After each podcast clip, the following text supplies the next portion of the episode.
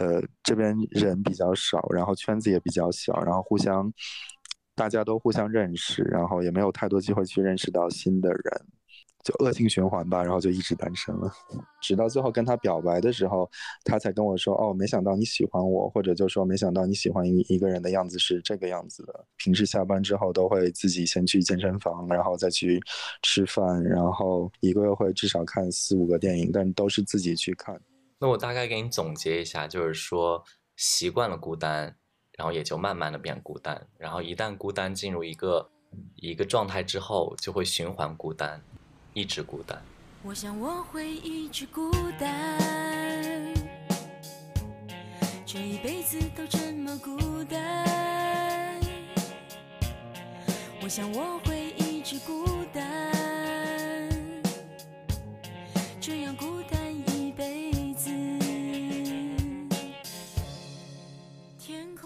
欢迎收听《漂亮银河系》The Galaxy Talk Show，我是问，我是 Jason，嗨嗨。漂亮银河系是一档每周更新的日常休闲类播客，闲话家常、快意江湖是我们的聊天准则。希望当听到 Jason 和问聊天的同时，可以帮你舒压解乏，或者带给你灵感和启发。大家如果喜欢我们的话，记得要点赞、评论、加关注哦。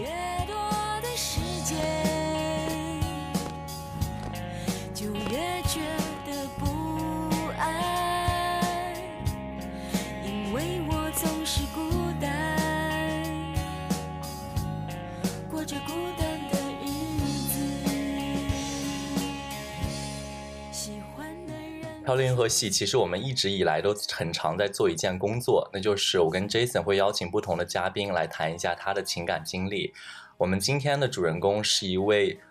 呃，生活在美国，然后已经搬去美国蛮多年的一个男生，然后他的情感经历。并不像大家所想象的，在美国会一帆风顺。相反，他有很长的时间的一段空窗期。我们今天会讲到他在这段空窗期里面是一种什么样的感受。我们先来欢迎我们的嘉宾 Leo。Leo 你好，Hello，大家好，我是 Leo。Leo，你帮我们简单的介绍一下你自己吧。就正好你可以更正一下，如果我刚刚在介绍你的时候没有很正确的话，你可以更正一下我的信息。呃，大部分都是蛮蛮对的。我来美国大概，呃，十六年快十七年了吧。然后是来这边读本科，然后又读研究生。读完研究生之后就开始工作了，然后一直工作就留在这边，呃，一共十六年。然后对我是有很长一段时间的空窗期，大概，呃，上一段感情结束后有七年左右吧，七年左右的空窗期。那 Leo，我可以问一下，你是从事哪方面的工作吗？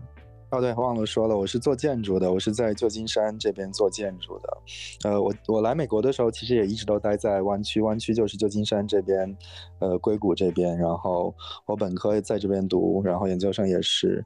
然后工作也也是，所以几乎几乎全部的时间都是在湾区这里。那相当于就是你人生青春的很多年都留在了旧金山。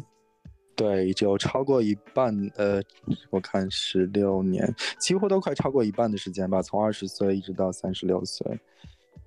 哇，很多很很多很多青春宝贵的时间，中年宝贵的时间。那你到目前为止一共大概谈过几段恋爱啊？呃。我是来了美国之后才开始谈恋爱的，所以大概谈了嗯三段半吧，有一段是半个，是因为后来他就搬搬走了，然后我觉得那一段不能算是一整个的恋爱经验。这样子，我觉得我跟 Leo 还是蛮有渊源的，因为我跟 Leo 的认识其实是通过 Jason 认识到的，然后。我今天咱们是在呃二零二二年的六月二十四号今天录制的这期播客，然后 Leo，我想向你然后发出一个邀请，因为你知道今天是一个什么样的日子吗？六月二十四号，谁的生日吗？还是就是我们漂流银河系另一位主持人 Jason 的生日，我们先祝他生日快乐。哦，Jason，我就想说，感觉像是 Jason 的生日，但又不敢说错了，生日快乐，Jason。谢谢谢谢，干嘛搞些这种作密的气氛？没有，因为因为你记不记得有一期，我其实今天也没有太清楚，但是有一个粉丝朋友，也算是我的朋友，他发信息给我说，我们之前在某一期的播客上面有讲过，你说你的生日是六月二十四号，然后他就一直记到今天，然后他今天还问我说，哎，今天是不是 Jason 的生日？我说天哪，我这个朋友做的也太不称职了，居然没有记住。所以我今天就觉得可以通过这期播客，然后记录下我对你们的我对你的祝福。好啦，我其实觉得这种二十四岁的生日也是可过可不过啦。好了，那你就趁着这种大喜的日子来公布一下自己的年龄吧。二十四岁属羊，二十四岁根本不属羊。那我们言归正传，我还是想问 Leo 两个问题，一个就是 Leo 你是哪里人，可以告诉一下我们的听众吗？和另外一个就是你是一个主动型还是被动型的人呀？呃，我我是内蒙古的，然后但是来这边很久，很很身边很多人都是南方人，然后我的性格是比较被动的性格吧，我自己觉得，但是如果遇到真的喜欢的话，会蛮主动，但是我不是很会聊骚的那种，所以就是普通聊天啊，或者对他很好啊，然后就默默付出那种感觉吧。Leo，我想说，我想说一下，你是你指的聊骚是说暧昧的话吧？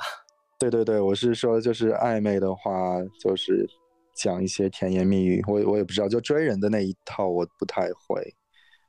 所以你有没有因为就是你不太会讲一些比较暧昧或者是宠溺的话，然后造成了你在情感过程当中的一些不顺利，或者是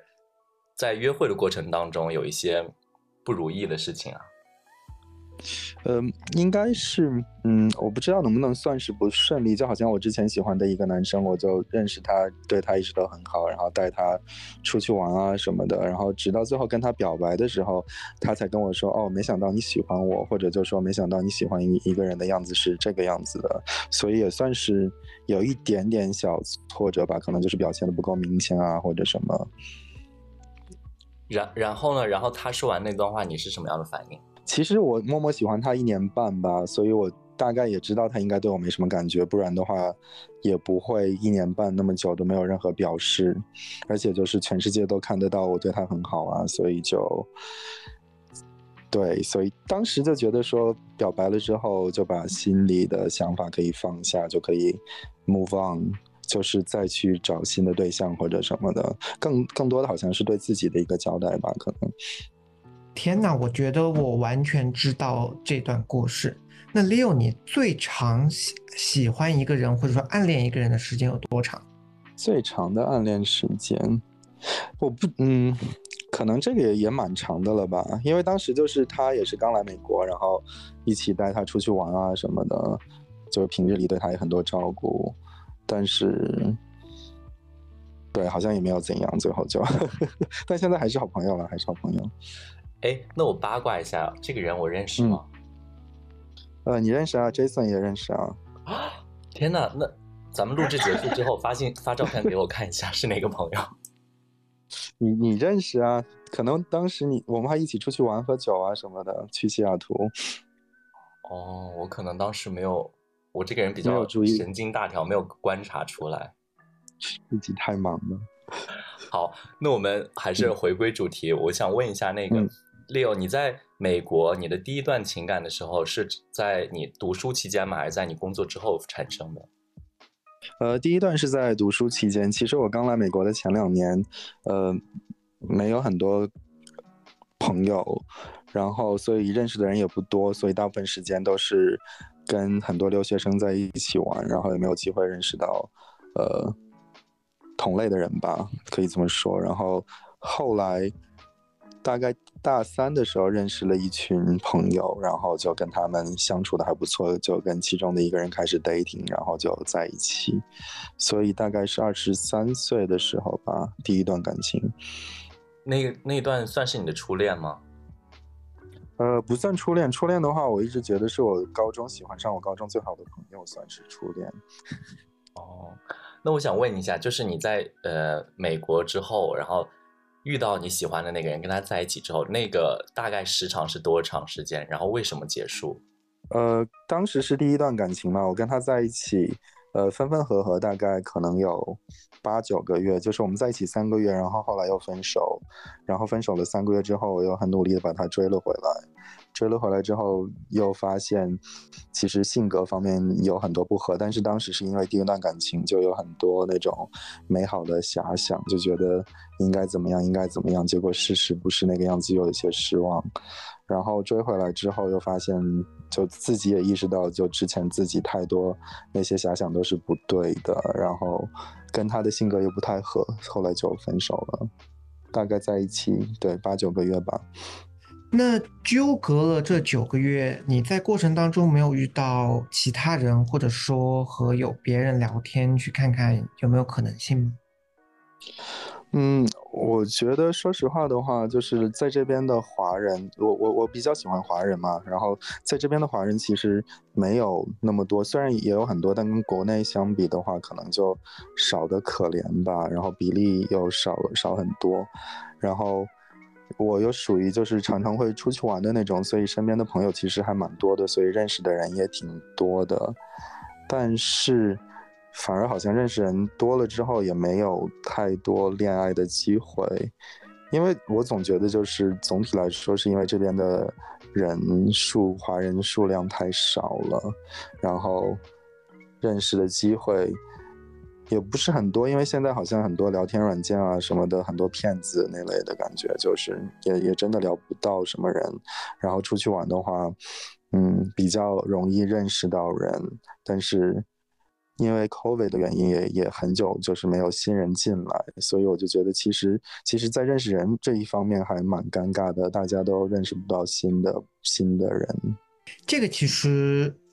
我还是很有同感的。我觉得国外和国内相比，认识人的路径和过程还是有很大的区别。很多时候在国外，你认识个人可能不会通过小软件这样子的方式，可能还会有其他的一些方式。就是除了小软件的话，就是你可以去酒吧，然后去酒吧的话，也许会遇遇到一些人。更多的呃是通过朋友的朋友，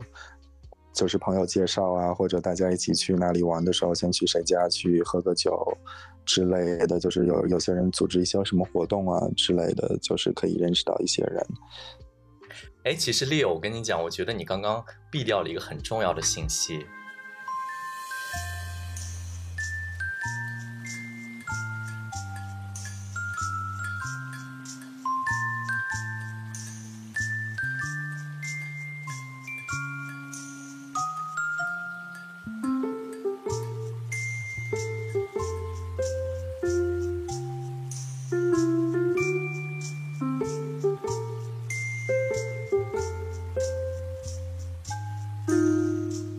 不知道六，你之前有没有听我们漂流银河系的其他的一些呃内容？然后 Jason 有讲过，他说他在三番的时候，其实三番是有几波朋友大家一起玩，然后就是呃北面一步，然后中间好像一圈，然后南边好像有一圈朋友。然后 Jason 当时就是在这一圈朋友里面当中的其中一个交际圈，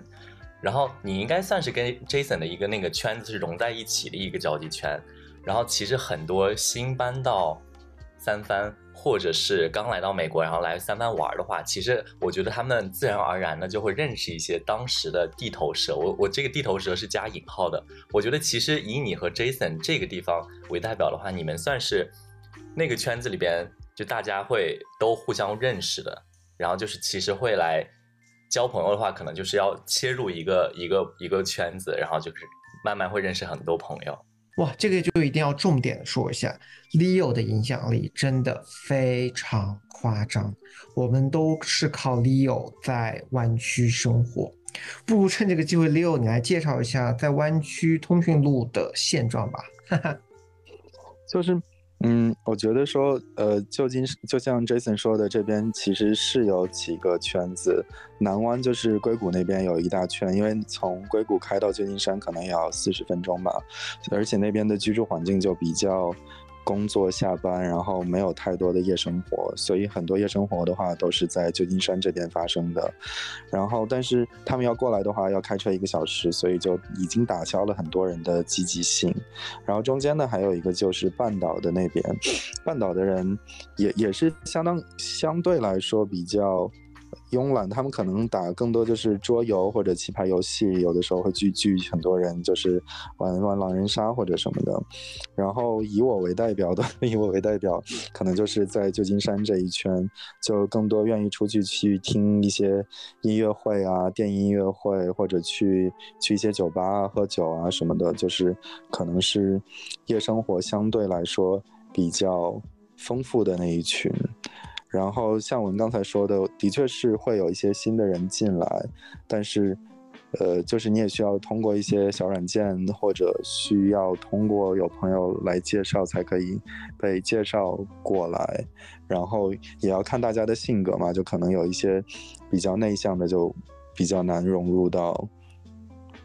我们这一圈里来。OK，Leo，那其实我听下来就是感觉，呃，你们你们所在的那个区域，其实就是会很多人来玩的时候，你们大家就会有很多机会线下认识新的朋友，不管是全美或者是全北美地区，甚至于从国内来美国来玩的一些朋友都会认识，或者是新的一些留学生啊，然后来工作的朋友。那这么多的机遇之下，你就一直都没有遇到，或者是。呃，有一些机会使你想要和某些人谈恋爱，或者是别人有没有对你散发一些，比如说喜欢的信号啊之类的。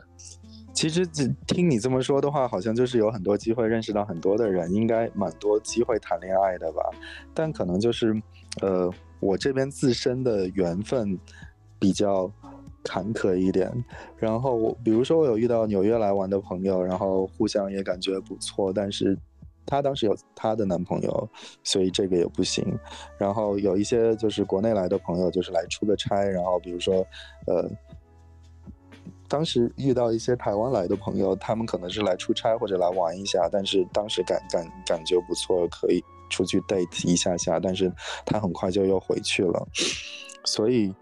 就是在就是因为我待待在这边太久嘛，然后后来越来越认识的。新人都比较年轻，然后，那我这边在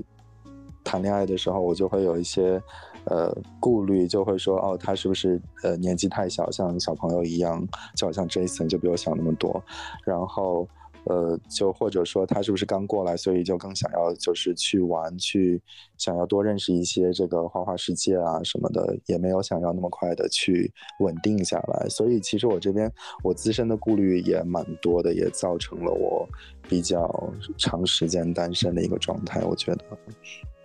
那这么听来，其实感觉是你遇到了很多都是一些过客，然后。就算是有遇到有遇到比较心仪的或者喜欢的，但是对方可能比较呃跟你年龄有一定的差距，然后你会认为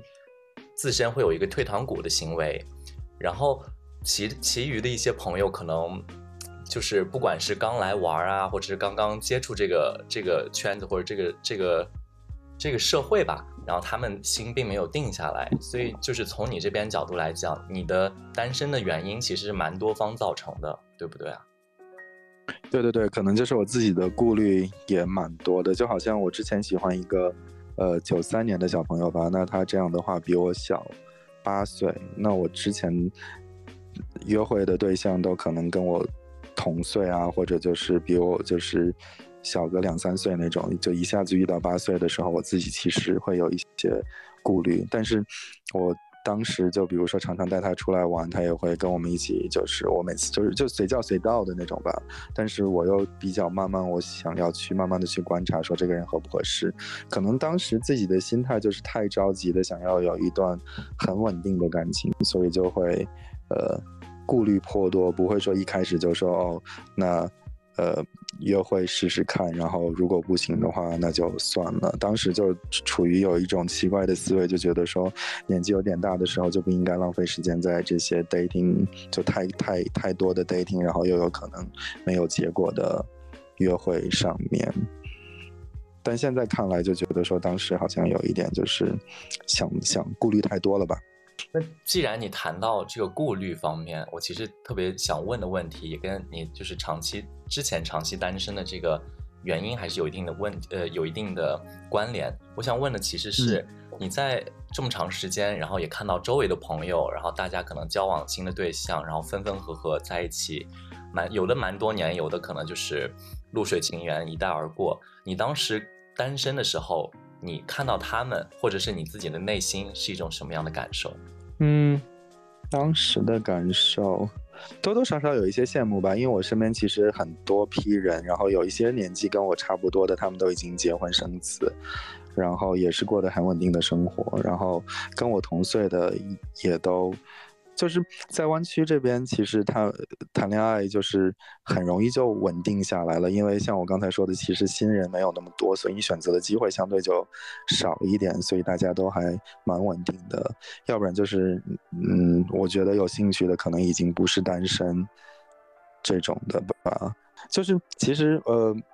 说要说我内心的世界的话，可能要从我星座来说，我我其实是天蝎座的，所以就是本身是以一个。呃，算是一个内向和孤僻的星座吧，所以就是很多时候单身久了之后，都已经其实更多的习惯了那种一个人的相处模式，就好像我。对我对我来说，其实一个人吃饭就是一个很平常的事情，因为我平时下班之后都会自己先去健身房，然后再去吃饭，然后，呃，很多时候我我我的公司在呃市中心那边嘛，然后市中心那边有电影院，有的时候我就常常去，呃呃下班之后自己一个人去看电影，因为那边有会员卡，所以有的时候一个月会至少看四五个电影，但都是自己去看，但是我的心态就觉得还好，因为就。嗯，偶尔会觉得孤单，但是大部分的时候就是那种一个就已经接受说是一个单身的状况吧，就可能说已经习惯了，所以就没没有觉得好或者不好的一个感觉。那我大概给你总结一下，就是说习惯了孤单，然后也就慢慢的变孤单，然后一旦孤单进入一个一个状态之后，就会循环孤单，一直孤单。天哪，好想哭啊！但但也。但我觉得也不是像你这样说的，只是说习惯了自己一个人去生活，就是平日的时候，但周末的时候，就像他说，呃，Jason 说的，我是呃这边的地头蛇，所以其实我身边的朋友是很多的，而且我觉得可能朋友很多也帮我填补了，就是没有对象的那方面的一个。空洞吧，因为比如说，呃，要对象可能大部分都都是陪伴你去做一些事情嘛。但是因为我朋友很多，所以我可以找不同的朋友去陪伴我去做不同的事情，然后我也可以找到不同的朋友去陪我聊不同的话题。所以就是可能在这方面，因为朋友很多，反而帮到了我，没有那么那么积极努力去找对象。也可能这是一个原因，但是也没有到很惨，因为我觉得就是就是一个状态嘛。因为我现在身边也蛮多呃人是单身，他们也很想变成不单身，但是真的就是呃这边人比较少，然后圈子也比较小，然后互相大家都互相认识，然后也没有太多机会去认识到新的人，然后就就恶性循环吧，然后就一直单身了。这点我觉得其实是因为，呃，我跟 Leo 在同一个地方生活过一段时间，像国外的圈子，老实说真的是比较小。你跟一群人认识久了以后，你很难去接触到新的人，但除了那些来来去去的过客，就你很难从固有的人群中从无生有的从没有感觉的人慢慢慢慢相处，最后擦出火花。我觉得这是一个非常。难的一件事情。那同时呢，国外其实有另外一群，刚刚六也有提到过，就是他们可能很快的，呃，在一起，然后稳定了以后，七八年后就走向了结婚的这条道路。而这样子的感情，其实对于国内的很多人来说，就是一个很不一样的情感。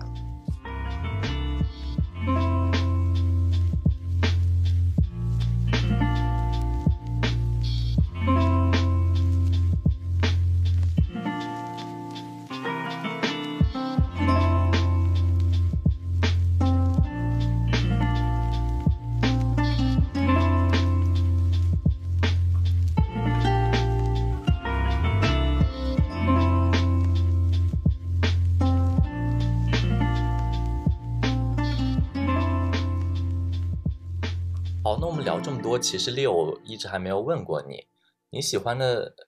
是什么样的类型？嗯，我喜欢的类型就是呃，怎么说呢？是短短头发那种黑皮体育生吧，黑皮体育生的感觉，阳光短发，然后对身材壮一点。你记你记你还记得我们前几期我们有请到一位零零后的体育生吗？就一米八五，山东的那个。对啊，我还听了他的那期那期，然后我想要照片要不到。呃，其实刚刚在 Leo 谈话过程当中有一个重点，我不知道我们的听众朋友有没有听到，就是刚刚 Leo 有说，在国外谈恋爱其实很容易快速的稳定下来。我们说的这个稳定下来，是指的说，呃，不只是在谈恋爱 date，是在真正的在一起之后，比如说两个人搬到一起哈，对外对未来有一个完整的规划。然后我想想 Leo，你可以向我们的听众朋友们大概介绍一下你周围的这些已经定下来的。大部分的朋友，他们是一个什么样的生活状态吗？嗯，就是有有两两波吧。第一波就是稳定，然后两个人在一起，然后就结婚，可能四五年之后就结婚，然后结婚一两年之后就开始准备呃要小孩子的事情。然后我身边已经也有，就是小孩子都四五岁啊什么，他们就是生活的重心可能就转移到呃照顾小孩子那。那一边，然后还有另外的一波，就是虽然结了婚，但是还是没有说要小孩，他们可能就更注重于自己出去，呃，两个人一起出去玩啊，去旅游啊，然后去听音乐会啊，或者去 party 啊什么的，所以就是呃，大概大概大概主要是这这这两两种，但是大部分稳定了的情侣都会去结婚。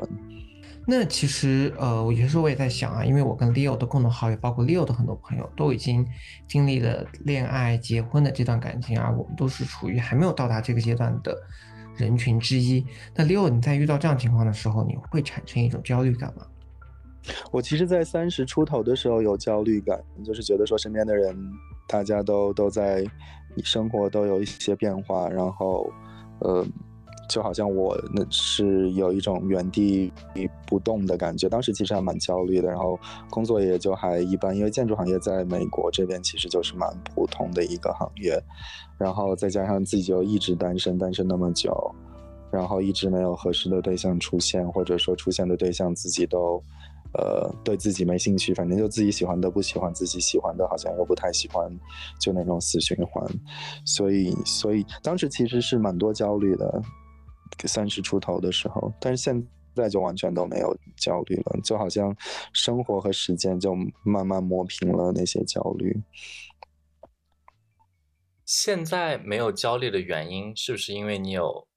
进入到一段感情当中啊？呃，没有，现在没有焦虑的原因就是说，可能更看开了吧，就变成了一种就是随缘的心态，就更加更加佛系的感觉。因为我现在也有身边就是在经历过我前几年焦虑的朋友，他也在经历同样的焦虑。他总觉得我需要找到一个解决方式，我才可以不焦虑。但是其实以我就是经历过他这一段感受的人，过来人的心态来讲的话，其实就只是你接着生活，就会有自然而然会有其他的事情困扰你，烦着你，你你自然而然可能就没有。没有因为单身这件事情那么焦虑，反而去开始呃，就学会呃，就是享受单身的生活吧。因为你在单身的时候，其实你想去哪里都可以，跟哪一些朋友去都可以，你不用考虑说你的另一半是不是喜欢做这些事情，或者呃，就是不需要考虑太多对方的感受，就是那段时间都可以，就是以自己的感受为。重要，然后去做更多自己喜欢的事情，所以我大概到了三十三岁以后就没有太太太多的单身方面的焦虑了吧。但是虽然我一直都在单身着，我突然想到，就是之前《康熙来了》有一个嘉宾沈玉琳说的那个话，这可能也不是他的原话，也可能是他引用别处的。他当时说的就是“人不就是关关难过关关过”，我觉得就是，我觉得大概。对，大概就是这个感觉，因为因为你其实生活中除了单身之外，还有很多其他的事情都会挺麻烦的，都需要你一件一件的去处理工作啊、家人啊、朋友啊，其实很多事情的，所以就是到最后反而就嗯学会。就是平淡的、淡然的去面对单身这个事情吧，我觉得。但是我身边也有，就是他们还在单身，他们也没没有办法去平淡的去面对这些事情，然后天天都在想说，哦，怎么样才可以找到对象，要到哪里去认识朋友，然后可能要多去 party 啊，或者多多接触别的人啊之类的。Leo，那我想问你一下，就是当你单身了这么长时间之后，然后是如何找到你的当时的那一任的对象？因为其实我仔细回想一下，我虽然单身七年吧，但是中间就是我其实一直都会有一些喜欢的对象，所以可能这个也帮助到我，就是转移到我的注意力，就可能有喜欢一个人一年，喜欢一个人一年半，都是那种默默喜欢，或者就是可能跟。网友聊天，就是也不算是网友吧，就可能是我在我回国的时候遇到的朋友，然后觉得互相都不错，然后就一直聊天，但是也是因为距离的关系，所以就不了了之。然后再加上我就是做建筑的话，要考建筑师执照的考试，所以考试也占了我很大时间，所以就消耗了我很多注意力。然后跟我这个呃现任认识也蛮奇妙的吧，用的是呃翻卡。我国内我不知道翻卡用的人多不多，但是我们当时是，呃，就是呃 match 了以后，我就看他就说照片觉得还不错，因为我还其实蛮挑的吧，就是我一定要找到就是我自己觉得我喜欢的样子才可以去去考虑下一步。然后看他的样子，我就觉得还可以，刚好是我在考完一个试之后。然后还刚才有一个东西没有聊到，是因为就是现在在软件上聊天，可能就是你如果跟他聊，一直聊。不不约出来见面的话，可能聊个一两周就可能不了了之了。所以就是我后来学会了，就是如果要是想要有什么结果的话，可能就是你在刚开始聊天的前一周、一周之内就可能要见一个面。然后我当时也大概就刚好考完试之后时间蛮多的，我就跟他，呃，大概聊了三天吧，然后就约出来见面。然后我跟他一开始聊天比较容易，是因为我们就在讨论，呃。看的一个电视连续剧，是 Apple TV 上面的一个叫 Ted Lasso，是讲踢足球，就是一个足球教练的一个，所以就当时可以一边看电视，然后一边讨论剧情啊什么，就也也对我们刚开始认识有蛮大帮助的。那你的这个现任，他大概跟你从事的行业是有关系关联的吗？呃，他跟我的行业是完全没有关系的，但是他在我我之前的学校，我我我我是那个 Berkeley 研究生毕业的，然后他现在在 Berkeley 的研呃实验室做呃 postdoc，就是博士后，所以他是做材料科学的吧，所以跟我的建筑也是完全都不相关的，有点有点理工男那种很很 nerdy，我不知道 nerdy 要怎么翻译，但是就是很 nerdy。木讷，但是讲到自己的那个研究的时候又很滔滔不绝、很感兴趣的那种。但其实可能他说三分钟，我已经不知道他在说什么了，就很科学的一些东西，物理学啊、数学啊什么的。那 Leo，你在经历了那么多形形色色的人之后，你怎么确定这就是你要找的那个人呢？嗯，对，所以就是其实我刚开始跟他 dating 的时候，前一个月我都没有带他见我任何的朋友，因为我身边朋友可能蛮多的吧。因为如果一下子让他见到我，感觉他会有点招架不住。然后同时我又觉得不知道他可不可以去应付到那么多人，我也不知道他的性格会不会被大家喜欢。但其实我我蛮喜欢他的原因，是因为他比较善于聊天，就是他的涉猎很广，所以就是什么东西都可以聊一下。然后他聊他真正喜欢的东西的时候，又很有 passion，就是会滔滔不绝的跟你讲。当时我觉得是，是，就是蛮吸引我的一个点吧。然后我跟他 dating 了可能三个月之后才确立关系。然后我是到第二个月的时候才开始慢慢的把他介绍给朋友。然后，嗯，我发现就是他跟我的朋友都相处起来都还。蛮轻松的，因为他是一个很外向的人，不像我是一个比较内向的人，所以就是如果他要带我去介绍、去见他的朋友的话，其实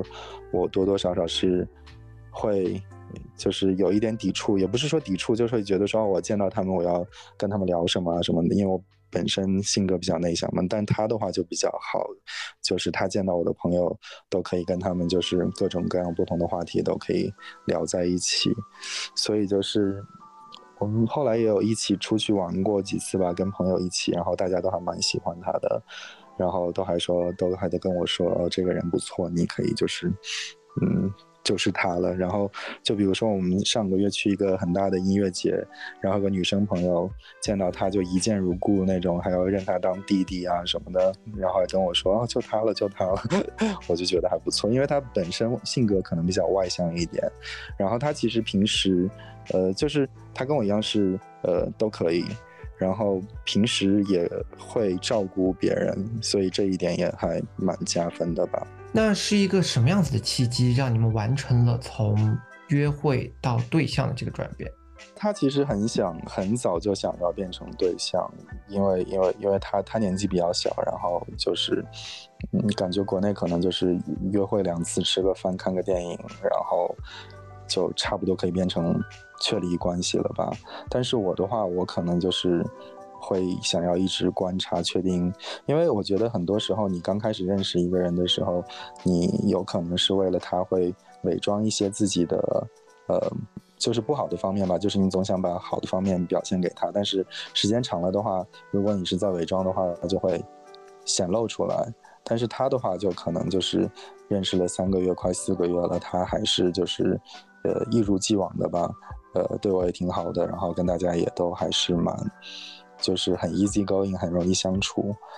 然后没有说，就好像有一点，就比如说我们去朋友家去吃饭，然后可能二十个人吃饭，然后吃完饭之后，他会主动跑过去帮忙洗个碗啊什么的，就这些小细节我注意到，就还蛮蛮欣赏的吧，所以就可能越来越喜欢。那刚刚说就是，其实，在呃两个人谈恋爱的过程当中，初期的时候可能会有一些伪装。我想问一下，就是你觉得他对你是特别坦然，但是你对他有没有，比如说，就像你刚刚说的，就是呃藏起来一些自己的缺点，或者是伪装一些什么东西？我我我没有伪装，是因为我觉得我这个年纪已经就是就是懒得去伪装了，因为我觉得。我不不需要去怎么说呢？就是我当然是需要去做一些事情，让他觉得我很不错，但是我没有去说做一些就是我不太想要去做的事情，去去去讨好他那种感觉。但是他刚开始的时候就可能会就经常呃帮忙呃。打扫啊，然后弄一些东西啊，party 完了之后帮忙收拾啊什么的。因为我就想说，这个很有可能就是刚开始的时候你想要 impress 对方，然后去做的一些事。但后来一直到后来，一直到现在，他都还蛮积极的做这些事的。我就跟他开玩笑说，他的人设现在已经没办法去改了，如果改的话会被大家骂的。这么样听起来，其实我觉得你们两个的相处模式是非常非常舒服的。然后你们的朋友之间也互相都特别喜欢他，然后他的朋友也都接特别接受你，感觉是一个很完美的一个一个恋爱的体验。那你到现在为止，你们有没有拌过嘴啊、生过气啊、吵过架呀，甚至互薅头发之类的？呃，没有到互薅头发，但其实我们吵架还蛮多的，也不算吵架吧，就是沟通。因为我觉得跟他的好处就是。我们很多时候有有有想法都会说出来，或者就是，呃，他是巨蟹座的，所以就是水象星座可能就是比较容易了解对方的状态。就比如说他不高兴的时候，或者呃他有脾气，或者我不高兴的时候，其实对方都是感受得到的。但是这个是这个情况下，我们就会呃把问题拿出来去讨论，然后。嗯，他是比一个比较没有安全感的人，然后，所以我就尝试多给他一些安全感。但是我本身就是，我我不知道为什么，我我我年轻的时候也是一个很没有安全感的人，担心这个担心那个，又爱吃醋又什么的。但到现在反而我对感情就在一起了之后，也还是蛮坦然的吧。所以。但是跟他沟通是很多的，就是我们有什么事情都会拿出来讨论很久。就是如果说讨论不出结果，或者不嗯吵架的话，可能不算是大的吵架，但就更多像是呃 communication 吧，更多是这种感觉的。所以所以很多问题就是感觉很多情侣在一起。很多话都不会说出来，就是会默默的积压或者怎么样，然后最最后到到有某一天爆发。但我跟他的好处就是说，我们可能都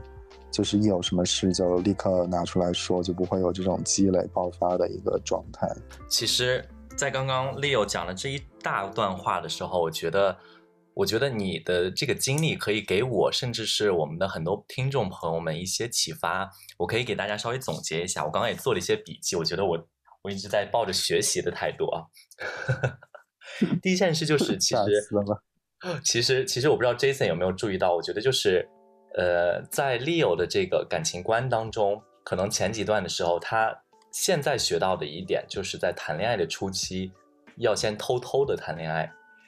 我说的偷偷的不是那种贬义词啊，就是不要让大家大张旗鼓，因为那个时候还处在一个感情不稳定的阶段，你还在慢慢与这个人接触，可能你很想很激动的分享一些，比如说你今天遇到的哪个人给你的朋友，但是你知道很多事情一旦说出来之后就不是很准确了，所以就是在初期的时候，大家可能就是先把那自己的感受尽量压抑藏在心里边，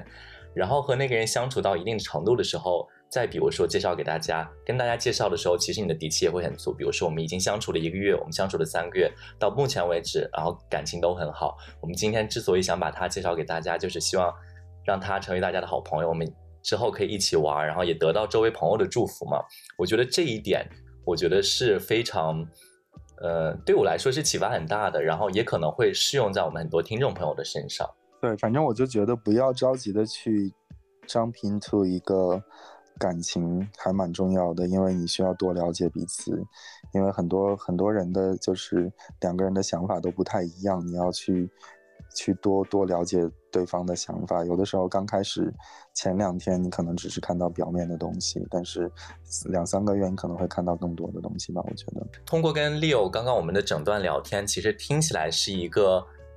前面的路程很艰难，就是因为很长时间可能没有交到。交到对象，但是我我我其实不应该用艰难来形容，因为毕竟找不着到对象也也不至于对你的生活有任何打击，只不过是自己的情感那一块可能没有被填的很充实。但是幸运的是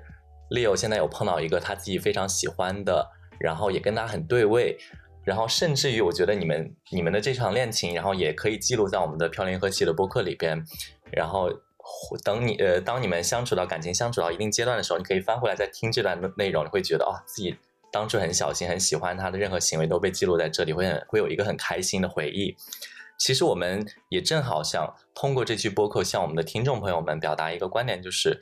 如果你在处于一个感情还没有得到呃被满足的阶段，其实不要着急，很多时候很多事情会自然而然的就出现在你面前。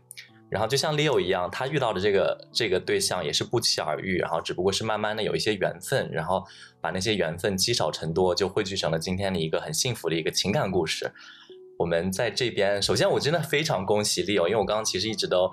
呃，在 Jason 跟我说这期嘉宾是你之前，我都不知道你有谈谈恋爱，所以我非常开心，你可以交到一个自己喜欢的朋友，然后。然后也预祝，就因为现在也是巨蟹月嘛，然后祝你的那个对象，然后就是生日快乐。虽然我也不知道这是哪一天，但是祝他生日快乐。感觉感觉水象星座的人都蛮细腻的，对，都还蛮细腻的。